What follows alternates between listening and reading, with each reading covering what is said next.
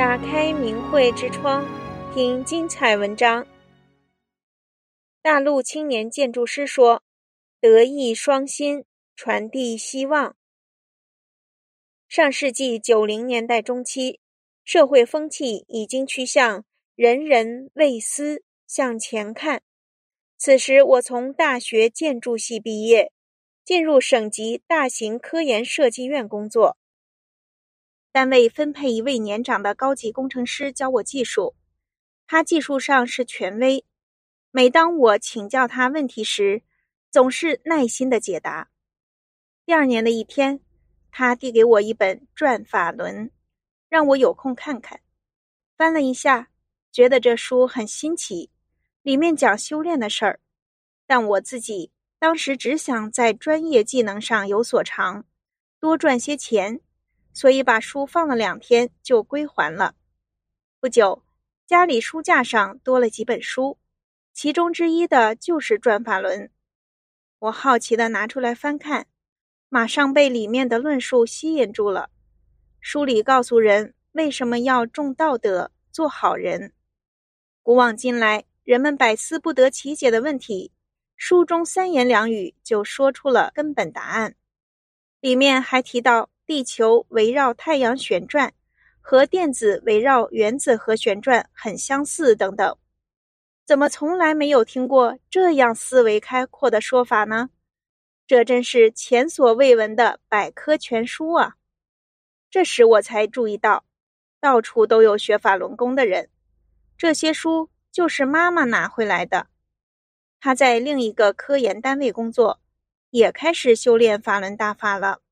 我亲眼看到教我技术的高工，抽了一辈子的烟戒掉了，身体从多病到健康。他还告诉我，干咱这一行的，别为了吃回扣，在设计中用不好的材料啊。我所在设计院几个学术带头人年轻有为，他们也在修炼法轮大法，同事们对这些人都很佩服。他们道德高尚，淡泊名利，又有着出色的工作成就和融洽的人际关系。是什么把他们变成这样完美的呢？想起中学老师的话：“真理可能被埋没了很久，但真理一直在。如今，真善忍宇宙真理出现了，我不能错过了。从此，我也开始修炼。”法轮功，随着道德境界迅速提高，我的智慧也被开启，专业技能飞升。我曾画过一个公共娱乐场所的施工图，经审图中心审核后，没有挑出任何问题，这在我们单位还从未有过先例，多少都会被挑出点毛病的。总工说，现在全院他画图最利索。一点毛病都没有。在国家一级注册建筑师的考试中，大设计作图这一科是大家认为比较难的，很多人考了几年也考不过去。我平时由于工作、家务等各种事情繁忙，没有时间复习。但是因为修炼了法轮大法，事忙而心不乱，做事也很有成效，结果一次就顺利高分通过了考试。河北一家很有实力的房地产开发商，要在我市建酒店和住宅，到我市找了几家设计院做外观效果图设计。院长很希望能赢得这个合同。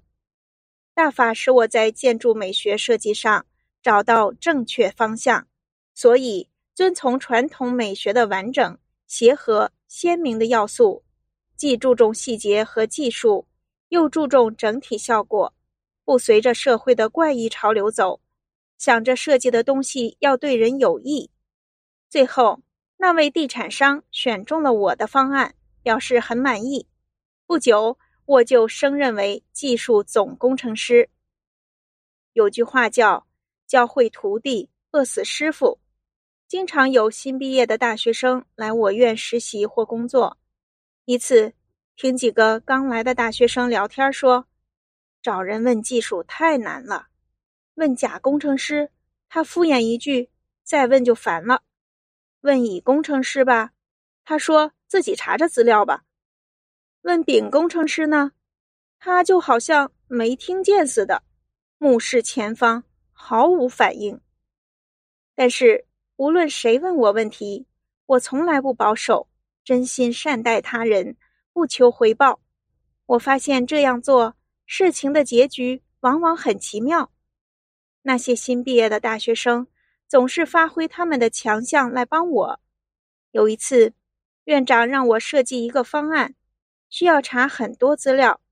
不一会儿，小雨来到我身边说：“这是网上查到的资料。”另一个大学生也来说：“这是我整理的资料。”结果他们帮了我很大的忙。平时他们学会什么新技术，也都来告诉我一声，使我无形中收获不少。渐渐的，我发现办公室里互相戒备、人人为私的情况也在改变。一天，我的电脑硬碟坏了，刚画好的图等于白画了，很着急。这时，大家都放下自己的工作来帮忙。一位经理说。不能让你浪费精力再画一遍了。他开车到电脑城，把硬碟数据恢复了。大家都觉得太阳从西边出来了。这位经理以前就管自己，谁也叫不动他，如今竟然也能主动帮别人了。设计院的大学生走了一批又来一批，他们都说，要是到了新单位也能遇到练法轮功的该多好啊！中共迫害法轮功后，我曾遭非法劳教。走出劳教所后，单位领导让我回去上班，说：“共产党打压法轮功，我们和他的态度可不一样。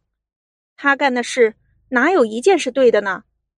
你尽快回来吧，位置一直给你留着呢。”中共让各单位开除坚持修炼的人，领导和同事都议论说。